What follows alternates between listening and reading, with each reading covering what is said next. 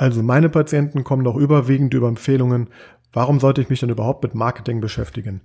Warum das so ist und warum das digitale Marketing auf gar keinen Fall in deinem Marketing-Mix fehlen sollte, das werde ich dir in dieser Folge erklären. Herzlich willkommen zu Praxis Marketing Digital, dem Podcast rund um zukunftsweisendes Online-Marketing für die moderne Arztpraxis. Ich bin Sascha Meinert. Lass uns direkt beginnen und auch das Marketing deiner Praxis effizient auf ein neues Level bringen.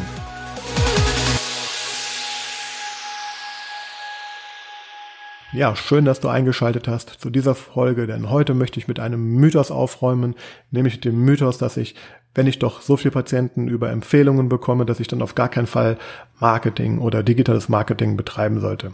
Ja, das ist nämlich eine Meinung, die mir immer wieder begegnet in Gesprächen mit Interessenten, in Gesprächen mit bestehenden Kunden auch und ähm, ich bin da etwas anderer Meinung und das möchte ich hier einmal mit dir sagen. Natürlich ist es so, dass es im Grunde nichts Besseres gibt als Empfehlungen, denn Empfehlungen sind ein Zeugnis für die eigene Arbeit. Das heißt, ich habe einen guten Job gemacht, ich habe mein, meine Kunden, meine Patienten zufriedengestellt und ja, diese gehen glücklich nach Hause und empfehlen mich weiter an ihre Freunde, an ihre Familie. Und dann kommen natürlich da die entsprechenden Folgepatienten draus. Und das ist auch gut so und ähm, das wird auch immer so bleiben. Ähm, und das ist mit Sicherheit auch ähm, ja, der, der Weg Nummer eins, wenn man sich das statistisch einmal anschaut, auch in den Praxen, für die wir arbeiten, ähm, immer wieder sehen wir, dass 50 plus Prozent natürlich der Neupatienten insbesondere über Empfehlungen kommen. Die Schlussfolgerung, dass ich dann kein Marketing, geschweige denn digitales Marketing betreiben sollte, die halte ich allerdings für, für falsch. Also zum einen muss man natürlich ganz klar sagen, also ohne Empfehlungen wird es auch in der Zukunft natürlich keine Praxis geben. Ähm, wenn ich eben es nicht schaffe, meine, meine neuen Patienten zu begeistern, natürlich, dann hat das eine Negativspirale. Aber wir gehen mal davon aus, dass wir einen guten Job machen oder dass, dass, dass du als Inhaber, als Arzt einen guten Job machst und natürlich die Empfehlungsmaschinerie so läuft, wie sie halt auch laufen soll.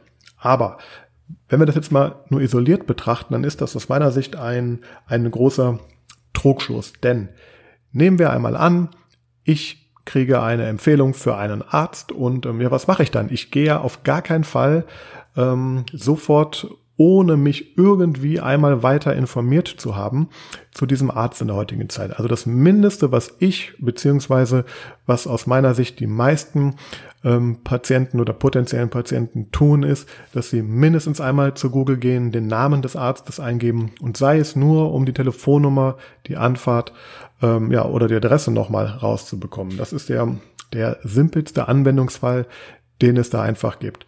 Aber in der Regel geht man natürlich nach einer Empfehlung vor allem deswegen nochmal in das Internet, um sich ein bisschen mehr noch zu informieren. Also ich will ja herausfinden, ist die Empfehlung, die ich da ausgesprochen bekommen habe, ist die auch legitim? Also kann ich, kann ich der äh, wirklich vertrauen und was erwartet mich dann? Und naja, und da muss man sich das mal vorstellen.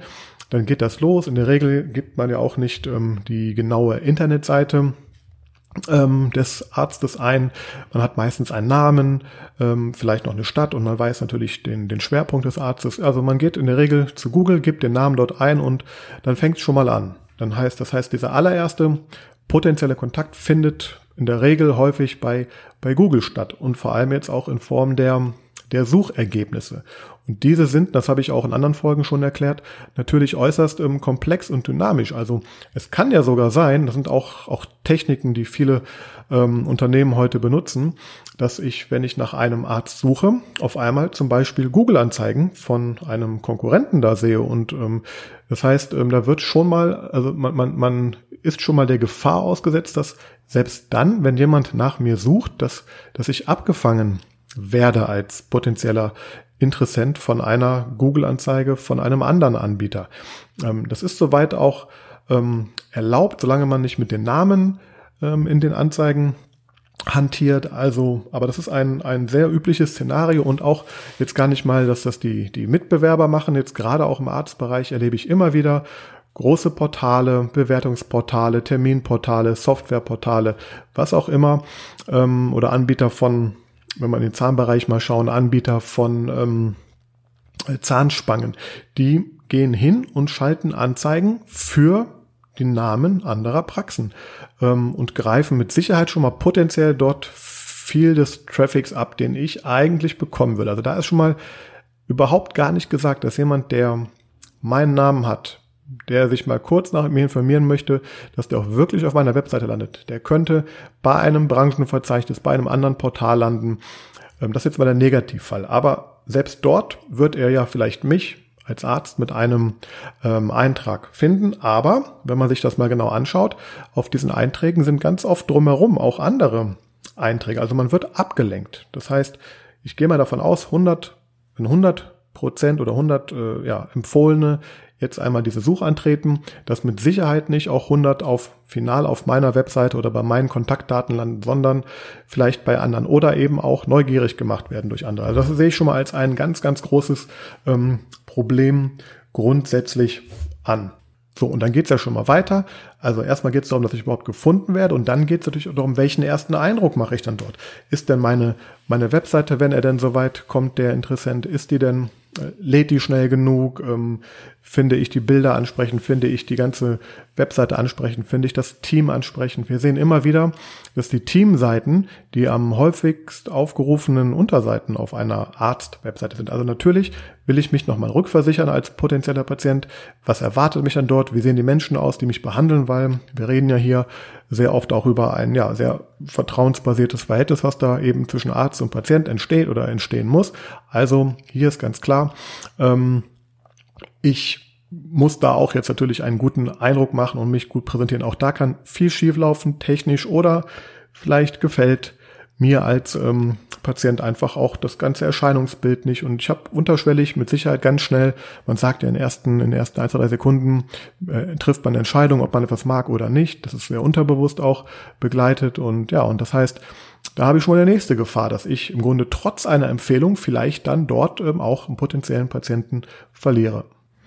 Damit einher geht natürlich auch, dass ich ein potenzieller äh, Interessent auch vielleicht noch einmal äh, Bewertungsergebnisse anschaut, also vielleicht sich nochmal andere Meinungen einholt und sich ja auf einschlägigen Bewertungsportalen oder auch bei Google oder bei Facebook einfach mal so anschaut, was da äh, ja was da so geschrieben wird über diese mir empfohlene Person. Und ganz oft und das das weiß man auch und auch von Amazon weiß man das, dass sich natürlich die äh, Menschen vor allem die negativen Bewertungen anschauen. Also wenn ich hier schon mal ein, ein, ein schlechtes oder kein gutes Reputationsmanagement habe, auch darüber wird es noch eine Folge hier geben, ähm, ja, dann habe ich das nächste Problem und die nächste Gefahr, dass ich einen potenziell Empfohlenen verliere oder zumindestens das Vertrauen weiter, weiter sinkt.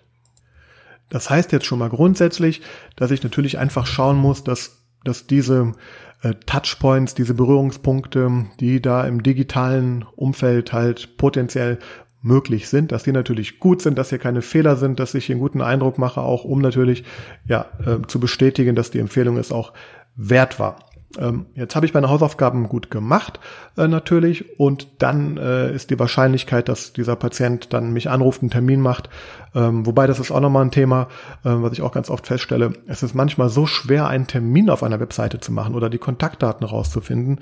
Also da, da können auch Frustrationen entstehen. Also auch hier ist ganz stark darauf zu achten, dass man den Weg zum, zum Termin ähm, ja, zum, zum Arzt dann einfach sehr einfach und klar gestaltet, also diese Barrieren sozusagen wegnimmt. Das sind für mich aus meiner Sicht schon mal genug Gründe, warum ich das ähm, ganze Thema nicht als entweder oder äh, betrachten sollte, sondern schon mal als ein Miteinander. Also ich nutze das, Digi oder das digitale Marketing, die digitale Präsenz, die digitalen Berührungspunkte unterstützen Empfehlung und erhöhen die Wahrscheinlichkeit, dass der Empfohlene auch dann tatsächlich zu mir kommt. Für mich, und das ist aber auch so ein Thema des Mindsets und der ja, grundsätzlichen Haltung, ist mir noch ein ganz anderer Punkt unheimlich spannend. Und zwar, es ist ja so, wenn ich auf Empfehlungen setze ausschließlich, sagen wir mal, ähm, dann ist es ja so, dass ich im Grunde auch äh, einfach sehr passiv bin und darauf warte. Also ich habe eine gute Arbeit gemacht und jetzt hoffe ich und warte, dass mich dieser äh, zufriedene Patient weiterempfiehlt. Und ich hoffe und warte, dass er mir auch einen, einen weiteren und guten Patient, der auch gut zu meiner Praxis pa äh, passt, natürlich bringt. Aber im Grunde ist das eine, eine äh, Einstellung, in der ich die, ähm, die Macht ein bisschen auch abgebe, das, was eigentlich in meiner Praxis passiert, ich habe doch jetzt nicht nur als Praxis, sondern auch generell als Unternehmen das Interesse, dass ich den, den Patientenstrom oder den Kundenstrom halt sicherstelle und dass der halt auch nicht abbricht, weil natürlich kann auch mal sein, dass ich eine Negativ-Empfehlungswelle äh, vielleicht mal in einem gewissen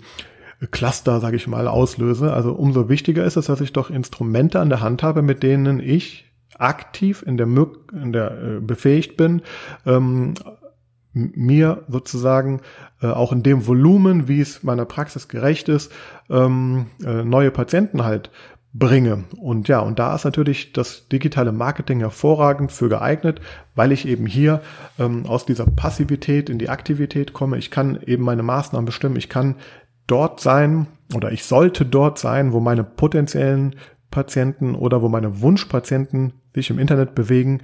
Da kann ich sein, da sollte ich sein und diese äh, Möglichkeiten einfach auch nutzen. Ja, und das führt dann eben dazu, dass ich mehr Kontrolle auch über das gewinne, was da ja in meiner Praxis sozusagen dann auch, auch ankommt. Das heißt, aus meiner Sicht ist es so, dass man eben, wie auch schon erwähnt, jetzt nicht sagen sollte, ähm, ja, Empfehlungen sind alles und ich brauche kein, kein digitales Marketing, sondern das sollte man natürlich sehr äh, verbunden sehen. Das ist eine Symbiose. Die beiden Instrumente gehören in der heutigen Zeit zusammen und sie werden es noch viel mehr in der Zukunft einfach sein. Das heißt, ähm, das ist einfach der normale äh, Prozess, der da stattfindet, ähm, wenn ich in der Offline-Welt eine ja, Empfehlung ausgesprochen bekomme, dass ich mich in der Online-Welt ähm, sozusagen damit nochmal näher beschäftige. Das heißt, ähm, natürlich, Empfehlungen sind wichtig, sie helfen, sie helfen, meine Praxis weiter am Leben zu halten und nach vorne zu bringen. Äh, aber ähm, mit Hilfe des digitalen Marketings kann ich diese Prozesse A beschleunigen und B, ich kann sie sehr genau steuern und ja, eben die Kontrolle über meine Patienten behalten und gewinnen. Ich hoffe, dass dir das vielleicht ein bisschen die Sichtweise auf das Thema ähm, ja, verändert hat. Oder wenn du eh überzeugt bist, dass das digitale Marketing ähm, natürlich ähm, wichtig ist, dann ja, würde mich freuen, da auch von dir einen Kommentar zu bekommen. Und natürlich bitte nicht vergessen, auch meine, mein Podcast auf den verschiedenen Kanälen bei Apple, bei iTunes, bei Google ähm, bei Spotify ähm, zu abonnieren. Ich hoffe, die Folge hat dir gefallen und freue mich auf die nächste Folge mit dir.